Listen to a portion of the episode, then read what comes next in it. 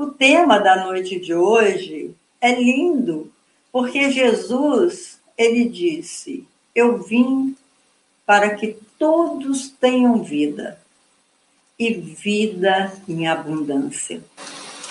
Quando um dos seus discípulos, um dos seus assistentes, ele estava junto dos seus discípulos, e o homem chegou perto dele e disse assim: Senhor, o meu pai morreu hoje, faleceu hoje.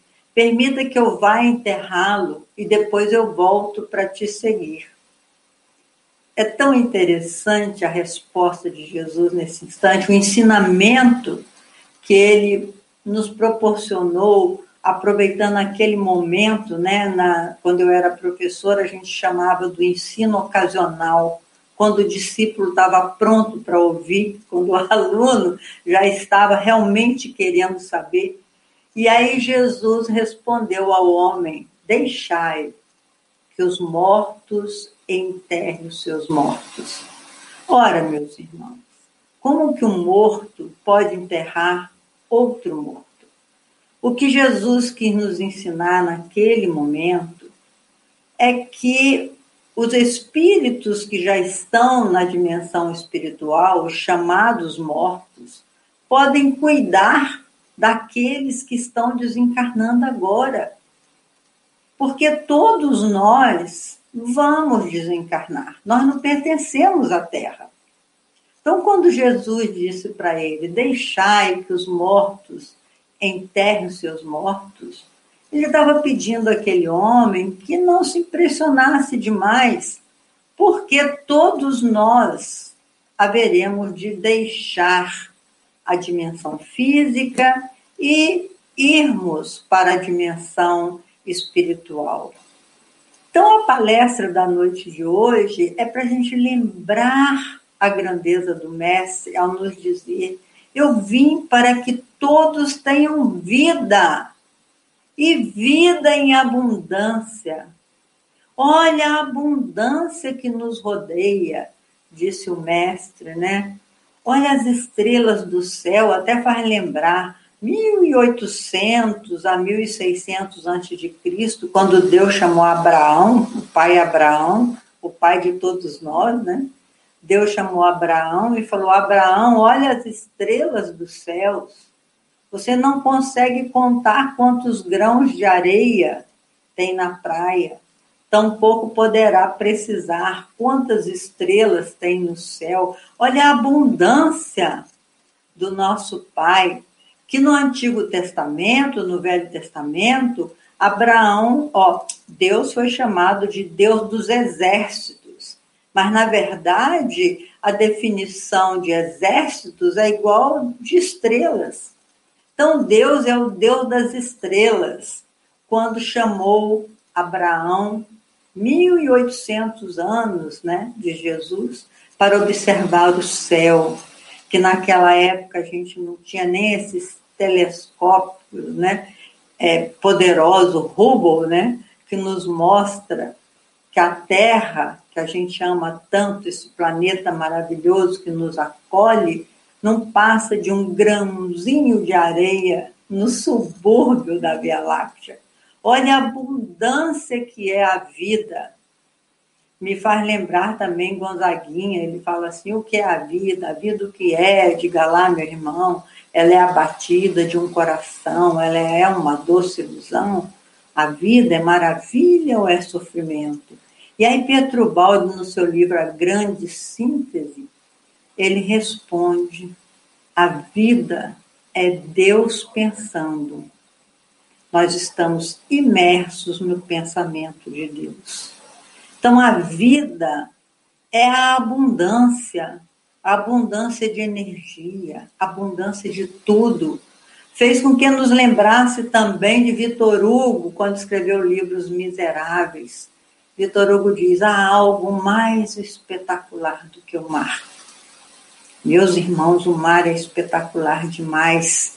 Hoje em dia que eu moro próximo ao mar, e a olhar a energia do mar, a coisa tão maravilhosa, o ir e vir das ondas do mar, né? a luz, a luminosidade que tem o mar. o volume, né, a grandeza de vida, milhares de vidas dentro do mar. E Vitor Hugo fala assim: há algo mais espetacular do que o mar, é o céu. Os céus, né? Que a gente sabe que tem muitos céus, que esses buracos negros que se se observa no universo, supõe-se até que ao penetrar nesses buracos negros, nós encontraremos outros universos, como diz Stephen Hawking, aquele estudioso da física, universo numa casca de nós. O microcosmo e o macrocosmo é uma coisa tão impressionante. E Vitor Hugo continua há algo mais espetacular do que os céus. É o âmago da alma humana. Porque tudo isso existe porque está dentro de nós. É dentro da nossa alma que existe a abundância da vida que Jesus falou. Vim para que todos tenham vida e vida em abundância. Deixai que os mortos enterrem os seus mortos. Eu sou o Deus da vida, da vida em abundância. E olha, nosso corpo físico, como diz André Luiz, um conjunto de átomos provisoriamente aglutinados para fins educativos. Definição de André Luiz. Esse é o nosso corpo, são bilhões de átomos aglutinados. Átomos esses que vão formar diferentes células, né? São, tem células de todo tipo dentro do nosso corpo físico, esse corpo que nos acolhe. É tão bom a gente pensar nisso, que fomos criados por Deus, simples e ignorantes, e quando Deus nos criou, a sua imagem e semelhança, por isso nós somos maravilhosos, porque somos partes do nosso Criador, né?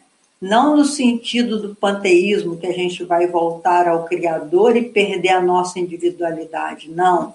É, par, é parte no sentido de sermos seres iluminados com o potencial do amor, do amor e da sabedoria para alcançarmos a perfeição e desfrutarmos, como diz Joana de Ângeles, da herança do nosso Pai Celestial. Somos filhos de Deus, herdeiros de todo o universo. Então, nós somos realmente espetaculares. E quando Deus nos criou, pegou uma porção do fluido cósmico universal, como está escrito na Gênese, envolveu o nosso corpo físico com um corpo de propriedades fantásticas. Esse corpo espiritual, Paulo de Tarso chamou de corpo espiritual, né? E os espíritos chamaram, disseram a Kardec, deram o nome de perispírito, porque é em torno do espírito, peri quer dizer em volta, esse corpo tão fantástico e espiritu, é, espiritual, ele tem camadas rarefeitas, é, energias, vamos dizer assim, que tudo é energia, né? Depois que Einstein trouxe até a fórmula da matéria e energia, energia igual a massa vezes velocidade da luz ao quadrado, tem até uma fórmula que a gente nem entende muito bem, mas nós já sabemos que tudo é energia. Então, esse corpo energético que nos envolve, que envolve a alma humana, que há de ser um elemento material qualquer que a gente nem compreende, mas a gente sabe que é a matéria quintessenciada, ou seja, Quanto mais leve, mais suave, quanto mais próxima da luz que vem do nosso Pai, ela liga-se à nossa alma. Esse corpo espiritual tem matéria que nos liga à alma, nós já sabemos disso, estou só recordando para falar da abundância da vida, E ela tem várias camadas de elementos materiais, porque ela absorve do mundo onde nós haveremos de habitar. Uma das suas propriedades é a absorção, para que nós possamos nos ligar molécula a molécula a esse corpo físico que traz a nossa personalidade nesta existência. Porque, meus irmãos, nós só temos uma vida, essa que vem de Deus, quando nós fomos criados. E temos múltiplas experiências em diversos mundos habitados. A pluralidade das existências foi esse grande, é, essa grande revelação que os espíritos nos trouxeram. Então, nós temos uma só vida e múltiplas existências. E como diz Leon Denis no livro Ser, o Destinador, na parte do ser, ele diz que o nosso ser é como se fosse um rio. Um rio que vai recebendo ao longo da sua caminhada diversos afluentes. Esses afluentes, ele faz uma analogia com as nossas personalidades assumidas ao longo das nossas múltiplas existências. Que fundamentação importante, meus irmãos. Então, essa persona, Leila Brandão, essa que está aqui, ela vem de um somatório de várias outras personalidades. E alguma delas, que está aqui dentro do meu psiquismo, né, dentro do seu psiquismo, dentro de todos nós, as múltiplas personalidades, porque nada se perde, tudo se transforma. Então, essas múltiplas personalidades, esses afluentes deste grande rio, ela passa em cada personalidade a um acréscimo nesse corpo espiritual de conhecimento e de moralidade. Mas nós sabemos que da, é, da, da consciência animal, vamos dizer assim, até a consciência hominal, que já é. Quando a gente fala consciência é, animal, é porque o animal ainda não tem a individualidade embora a gente o caracterize com nome, esses mais próximos de nós apresentam até uma individualidade mesmo, mas eles não têm consciência da própria individualidade. A diferença é essa. Por isso, os espíritos dizem que a distância que existe entre o homem e o animal é a mesma distância que existe entre o homem e Deus. Por isso, meus irmãos, nós já fizemos é uma longa caminhada evolutiva, mas ainda estamos mais próximo da animalidade do que praticamente da angelitude. Embora intelectualmente nós temos muitas conquistas, tenhamos muitas conquistas, moralmente continuamos com aquelas mesmas dificuldades de outrora é nos apegando demais ao ego, à personalidade. Porque Dr. Jung faz essa distinção entre a personalidade e a individualidade. A personalidade é o ego. É essa que eu mostro para vocês hoje.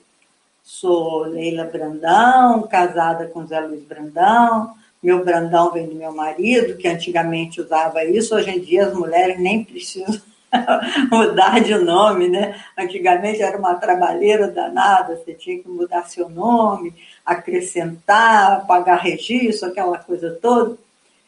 Essa personalidade, na verdade, não sou eu. Porque a minha individualidade vem de múltiplas existências. Eu já tive várias personalidades. Por isso, um poeta espanhol, que eu gosto muito de falar do poema dele, ele diz assim: Eu não sou eu. Eu sou alguém que caminha ao meu lado, que permanece em silêncio quando eu estou falando, que perdoa e esquece quando eu estou irado, esbravejando, que segue sereno quando eu estou aflito e sofrendo, mas que estará de pé quando eu estiver morrendo. Eu não sou eu. Eu sou alguém que caminha ao meu lado. E por este alguém vale a pena conspirar. Esse alguém que caminha ao meu lado, esse poeta falou de uma forma muito bonita, porque é a alma imortal. A alma imortal é a minha individualidade. Ela está presente nesse corpo e nessa personalidade transitória. Por isso, os espíritos superiores não se importam com o nome, porque eles já tiveram vários outros nomes. Então, eles pedem que a gente os chame como que nós queiramos, ou então eles utilizam o nome da última encarnação se acharem por bem, porque às vezes nem gostam de dizer o nome de uma das suas encarnações. Você vê que Allan Kardec usou o pseudônimo Allan Kardec porque ele soube ter sido um druida, né, lá na antiga civilização celta, com este nome. Então ele fez uma homenagem a uma personalidade dele lá do passado. Mas o nome é, que ele adotou na sua última existência foi Hippolyte Leon Denizar Ribeiro. E ele adotou o pseudônimo.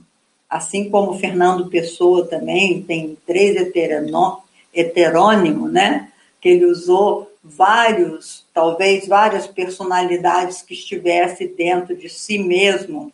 É, é tão interessante examinar isso.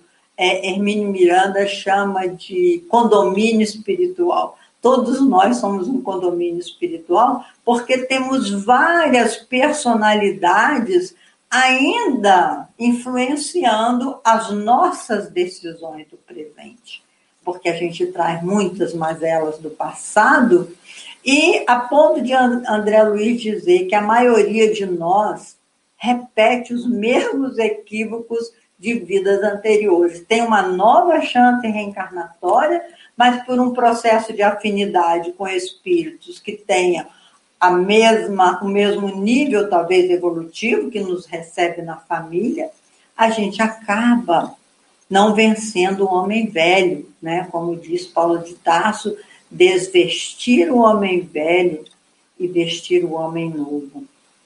Mas por que estamos lembrando a nossa caminhada evolutiva?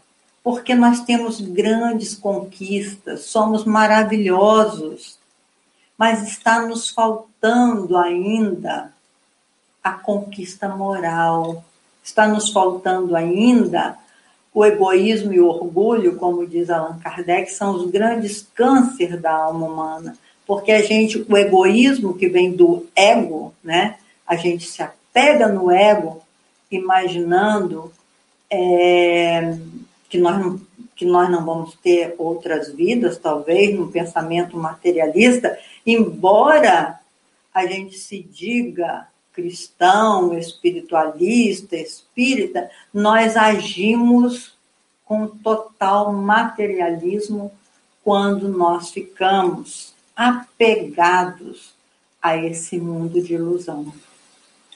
Então, vocês me permitem usar uma música que eu adoro, muito simplesinha, mas que nós vamos desenvolver também a nossa palestra em cima dessa música, que ela é perfeita. Que é Roberto Carlos e Erasmo Carlos fala assim: quem espera que a vida seja feita de ilusão pode até ficar maluco ou morrer na solidão. É preciso ter cuidado para mais tarde não sofrer. É preciso saber viver.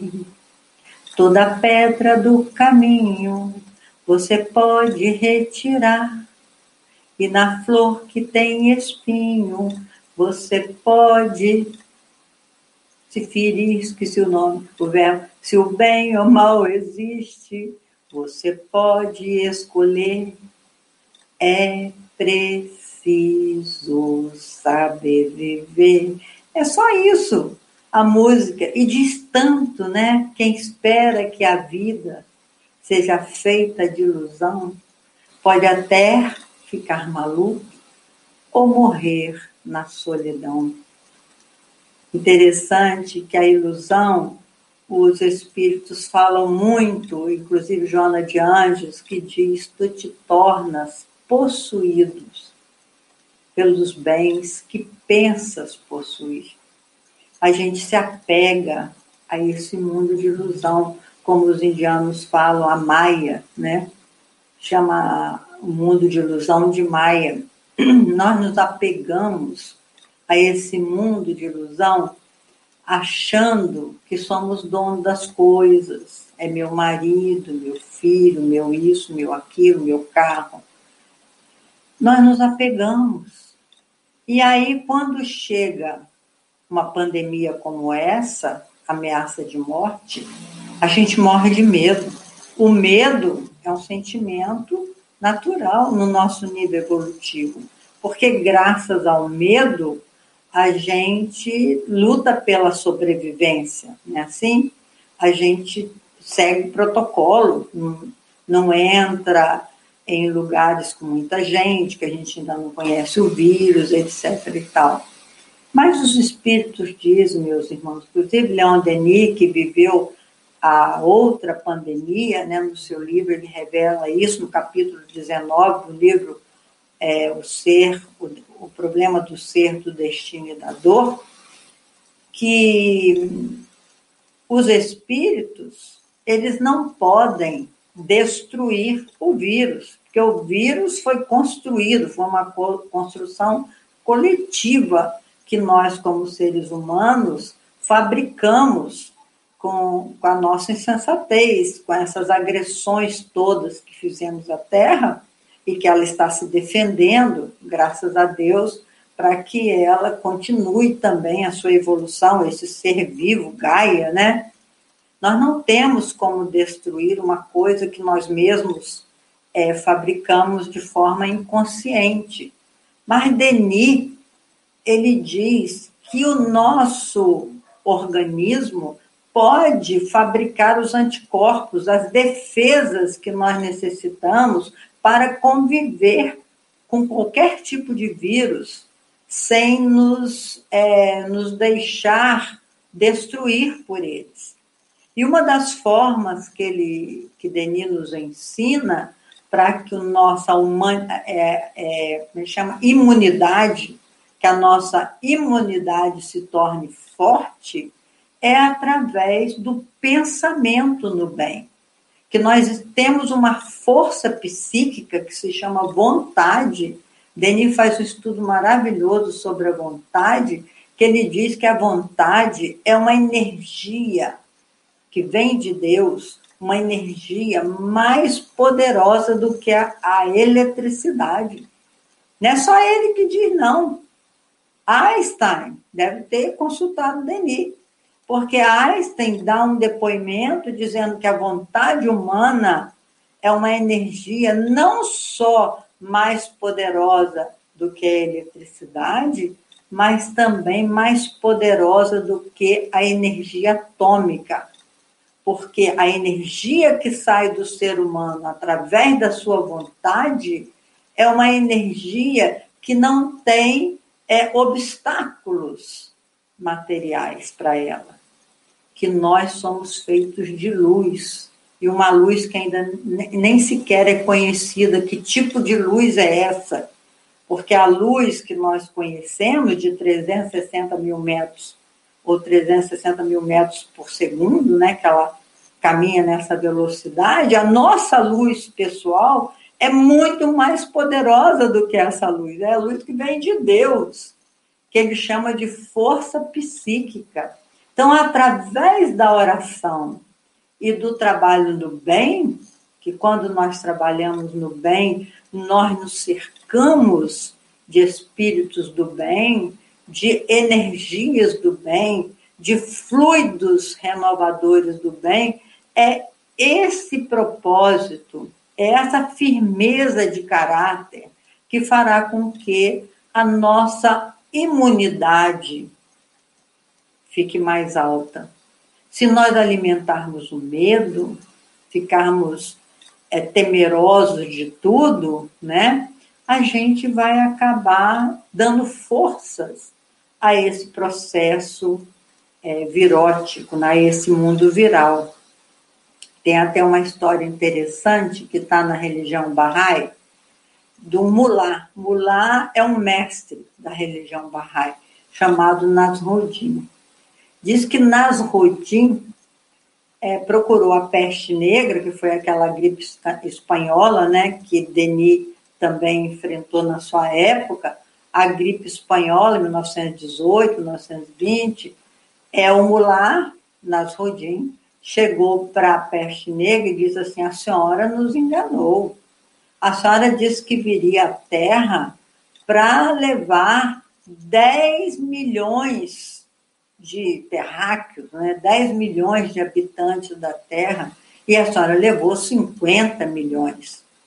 Aí diz que a peste negra respondeu assim para ele: Eu levei apenas 10 milhões, o resto morreu de medo. Esse é um ensinamento Bahá'í para dizer que a gente não deve alimentar o medo. Ao contrário, a gente deve mostrar uma coragem. Se tivermos que enfrentar a Covid-19 ou qualquer outro vírus, do sarampo, da coqueluche, nós temos tanto vírus, chikungunya e tal, se nós tivermos que enfrentar, meus irmãos, vamos enfrentar com coragem, sabendo que a nossa vida na Terra é transitória.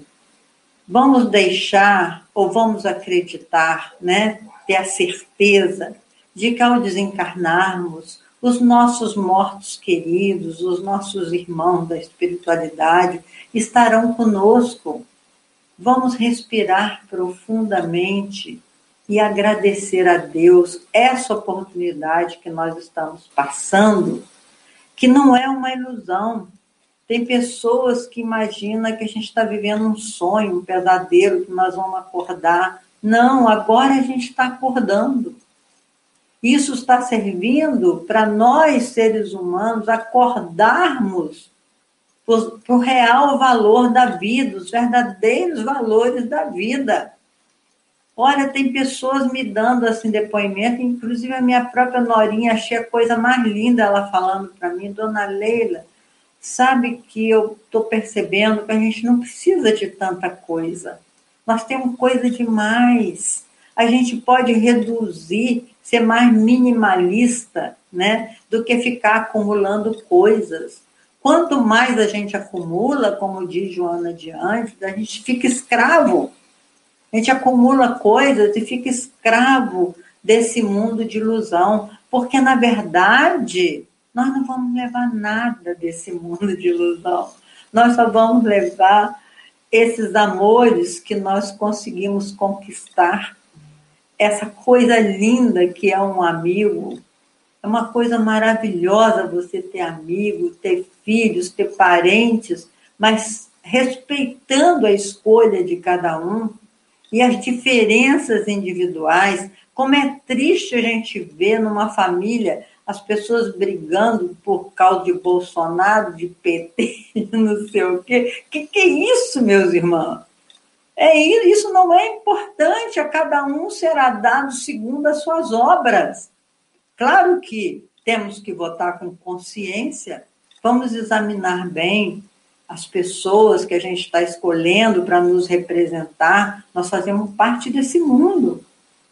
Mas se as pessoas chegam lá e se corrompem, que culpa que a gente vai sentir com isso? Nós acreditamos que eles fossem capazes, mas eles é que não resistiram.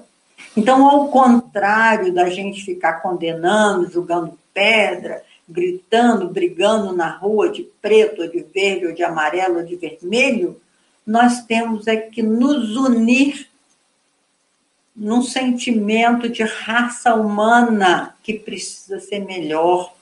Vamos colaborar. Nosso pensamento é construtor. Então vamos seguir na música. Quem espera que a vida seja feita de ilusão, pode até ficar maluco ou morrer na solidão. Que lindo esse texto, né? Um versinho tão simples, mas ficar maluco mesmo. A nossa loucura, a loucura do século, é, é esse consumismo desenfreado. Olha, para vocês terem uma ideia, eu tenho uma amiga que tem 120 pares de sapatos. Ela viciou num, num tipo de sapato e ela compra todo mês, compulsoriamente, ela compra sapato. Tem um guarda-roupa só de sapatos. É minha amiga, adoro ela. Uma pessoa linda. Mas enlouqueceu porque acha ela vai ter tempo de usar aqueles sapatos todos. E além do mais, vai ter que limpar aquilo tudo. Olha que escravidão que a gente atrai para nós mesmos tem uma outra que coleciona óculos escuros. Falei, ah, que bonitinho, você tem o quê? 10 óculos? Não, eu tenho 100 óculos escuros. Meus irmãos, isso é a loucura do século. A gente não pode nem condenar, porque as pessoas ficam de olho no que o outro tem para ter também. Se saiu o iPhone 10, eu nem sei em que número de iPhone que está, mas a pessoa fica correndo atrás do consumo, como dizem os nossos, os nossos amigos espirituais. Antigamente, nós tínhamos as catedrais imensas, onde o homem se sentia um cisco, eles faziam aquelas coisas imensas, né? Porque a fé era o poder. Então você se, tinha que se sentir muito pequeno diante da força da Santa Madre Igreja. Hoje em dia, as catedrais são do consumo. Cada shopping center mais maravilhoso do que o outro. E é lindo mesmo. Você entra num shopping, como é bonito, espelhado, cheio de alegria, cheio de café, cheio de cores. É maravilhoso, realmente. Mas é isso a vida? Temos que parar para pensar e agora nós estamos tendo essa oportunidade de reavaliar os nossos valores. Nós precisamos comprar, sim, porque nós temos que rodar a economia, né? Muitos dos nossos irmãos vão morrer de fome se a gente não adquirir, e nós temos as necessidades básicas. Mas nós temos que pensar no outro também, meus irmãos. Senão nós vamos ficar maluco ou morrer na solidão. Não a solidão de estar sozinho, não. Você pode estar sozinho sem estar num processo de solidão. Como diz o doutor Rolumei, deixa eu ver a hora que eu falo muito, né? Tá certo. Como diz o doutor Rolumei no livro Homem à Procura de Si Mesmo, ele fez uma pesquisa no seu próprio consultório de análise e ele concluiu que o homem da modernidade, que agora nós já estamos na, na pós-modernidade, né? na modernidade líquida, como diz Zygmunt Bauman. Mas eu estou lembrando é que ele, na época do Rolumei, era pós-modernidade. Ele diz, o homem da modernidade, não era pós-modernidade, o homem da modernidade está morrendo mais cedo de solidão. Não é a solidão de estar sozinho, porque muitas vezes você pode estar sozinho e não estar morrendo de solidão, mas a solidão de não entender o sentido da própria vida. Para que que eu sirvo? O que que eu vim fazer aqui? Uma certa feita eu estava lá em Volta Redonda e eu vi um senhor encostado no muro, eu achei que ele estava passando mal, eu cheguei para ele e falei assim: Eu posso ajudar o senhor? O senhor está passando mal, sentindo alguma coisa? E ele estava de olho fixo nas formigas, carregando aquelas folhinhas para arrumar o, o próprio formigueiro, né? E ele falou assim: Não, senhora, eu estou aqui meditando, que até as formigas têm trabalho e eu não consigo trabalhar. Eu fiquei tão penalizada. Ele falou assim: na verdade, eu não sei nem para que, que eu sirvo. E aí nós conversamos, procurei colocar um pouco de ânimo, ele estava muito depressivo, e hoje a gente já sabe com mais de um milhão de desempregados, que tristeza que é você ter que se alimentar e não ter como ganhar com dignidade o seu pão de cada dia, então é preciso reavaliar esses valores, meus irmãos. Nós precisamos saber o que, que nós estamos fazendo aqui. Kardec diz que a nossa missão tem três dimensões: é a missão em si, a missão em família e a missão social. Não podemos esquecer dos nossos irmãos. É por isso que o Espiritismo trouxe a bandeira da caridade. Fora da caridade, fazendo até uma. parafraseando a igreja antiga, né, que falava fora da igreja não há salvação. É fora da caridade não há salvação. Porque a caridade é o caminho mais curto para nós construirmos o nosso potencial amoroso. Porque, como diz Emmanuel, a gente tem que construir as duas asas da evolução humana. Aqui, ó. A asa da inteligência e a asa da moralidade, do amor. A inteligência, nós desenvolvemos o nosso pensar quando nós é, conquistamos conhecimentos novos, né? Damos mais movimentos aos nossos neurônios, que chama neuróbica. Nós temos a aeróbica e agora os estudiosos da alma humana é, diz que a ciência de dar movimentos melhores, criar novas é, sinapses na, no nosso cérebro, chama neuróbica.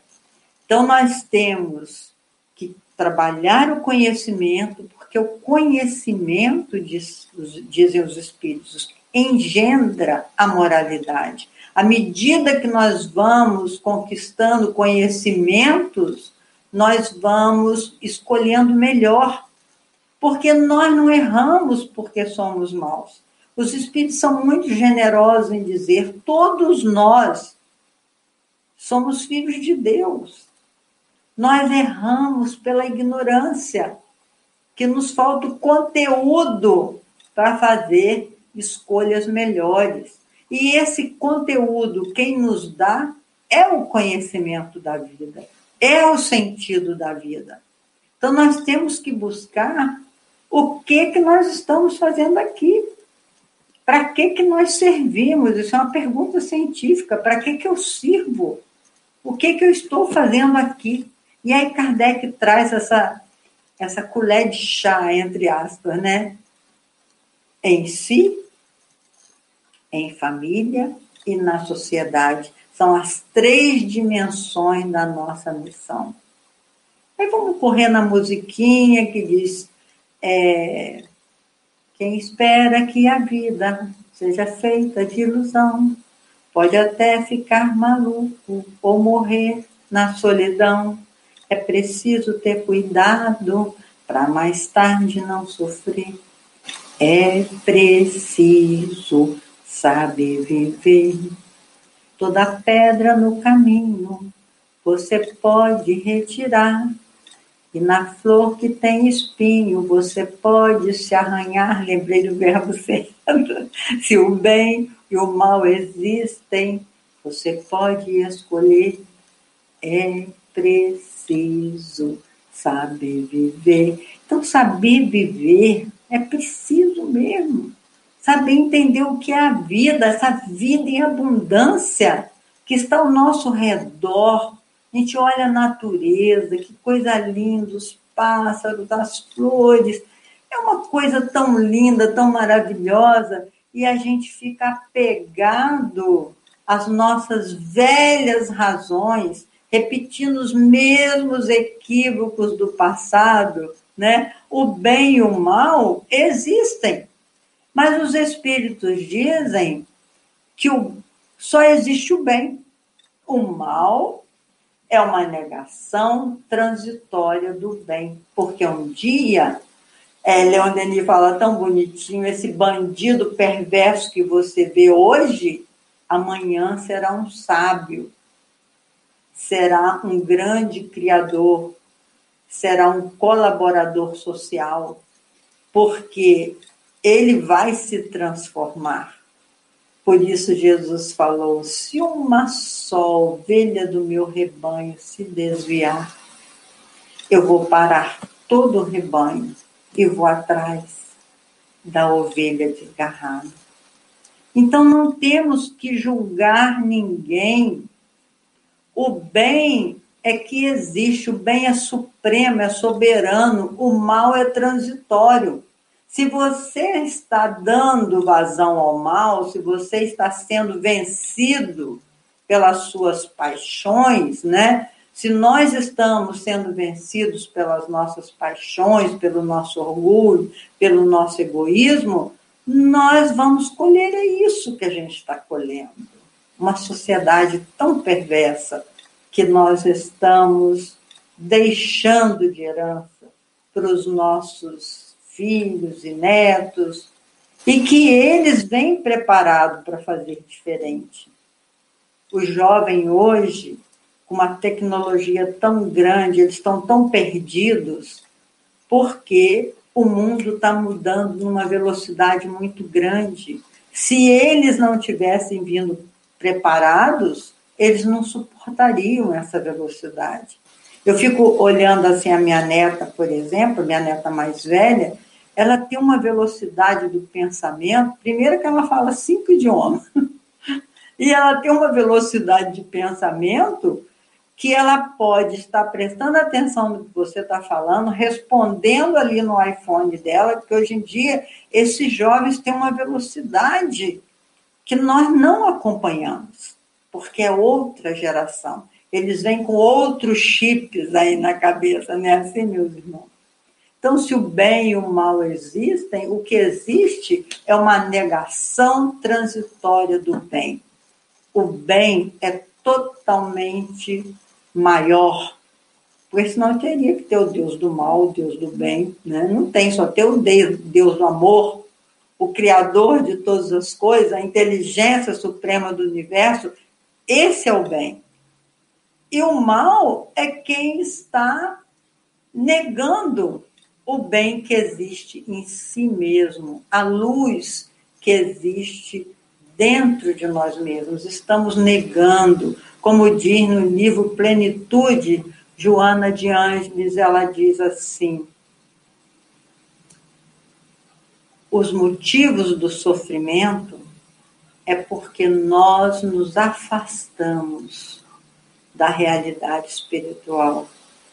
Nós nos afastamos da realidade maior, a gente fica capturado por essa realidade física totalmente transitória.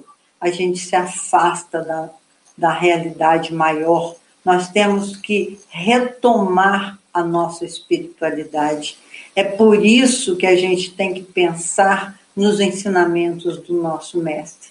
Ele veio à Terra para nos dizer: a morte não existe. A morte não existe. Ninguém vai morrer. Nós vamos devolver as nossas, o nosso corpo físico, os nossos átomos irão para a Terra, vão movimentar novos corpos. Esses átomos vão ser reaproveitados. O nosso corpo espiritual vai retomar a realidade espiritual com as conquistas morais que soube desenvolver nesta existência, como aquele grande rio que vai recebendo de cada existência os seus méritos e os seus deméritos. É muito lindo esse estudo, meus irmãos. E para encerrar, tem uma outra historinha que eu vou contar rapidamente para vocês. Não vai ficar muito cansativo essa nossa é, live, né? Chama live. Já está com 52 minutos, nossa, está indo muito rápido. Vou cantar rapidinho, tá? É a Lia Luft que contou no livro dela Perdas e Ganhos. Diz que a morte chegou perto de um rapaz, de uns 42 anos, falou assim: meu filho, olha, chegou sua hora. Aí ele desesperou, como todos nós desesperamos. Não, pelo amor de Deus, não posso ir embora agora, eu estou muito jovem, meus filhos pequenos, não sei o que, não sei o que. A morte, mas não sou eu que mando, meu amigo. Você combinou isso antes de renascer. Eu não combinei nada, não, não me lembro de nada. A morte falou assim: bom, não sei o que fazer. Ele falou: vai lá, pede Nossa Senhora por mim. Pede ela para interceder. Nossa Senhora vai lá e pede a Jesus, Jesus pede a Deus e me traz uma resposta, por favor.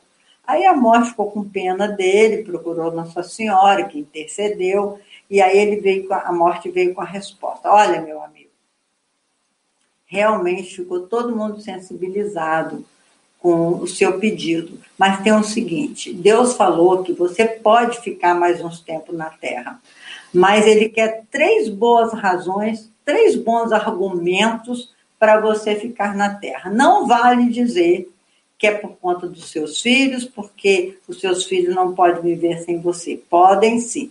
Eles vão ter um amparo e eles vão continuar. Não pode ser por conta da sua mulher, porque tem mulher que fica até melhor depois que fica viúva, fica até mais bonita. Não pode dizer que é por conta da mulher. Tampouco pode dizer que você não quer ir porque no seu trabalho você é insubstituível. Não existe isso. Ninguém é insubstituível. Então, encontre três boas razões para dizer para Deus que você precisa ficar na terra. Interessante essa é uma historinha que a Lia Luft conta, né, para mostrar como que as razões que a gente dá e que a gente desenvolve são só essas razões que a gente acha que é dono, né? E conversando com o Divaldo certa feita sobre isso, ele falou, Leila, tem um segredo que eu vou te revelar. Acho que ele já revelou esse segredo para todo mundo. E ele disse assim, mantenha a agenda cheia. Pega a sua agenda e mantenha cheia de muito trabalho no bem. Essas são as razões essenciais da nossa vida, que nós devemos viver o presente e fazer o melhor que a gente sabe em tudo que a gente se propuser a fazer. E quando nos sentimos injustiçados, perseguidos, mal amados, magoados, todas essas paixões, que a gente possa pedir ajuda espiritual. Senhor, me ajude. Eu não quero mais repetir os mesmos enganos do passado, quando eu andava tão distraído do verdadeiro sentido, do verdadeiro valor da vida. Muita paz para todos e que Jesus nos abençoe. Muito obrigado, meus irmãos, por vocês terem conversado comigo, embora seja um monólogo, mas eu senti a conversa porque pelo pensamento a gente troca figurinhas, né? Que Jesus nos abençoe a todos e que não nos cansemos de encher a nossa agenda de muito trabalho no bem, para que tenhamos vida em abundância. Muita paz para todos e muito obrigado.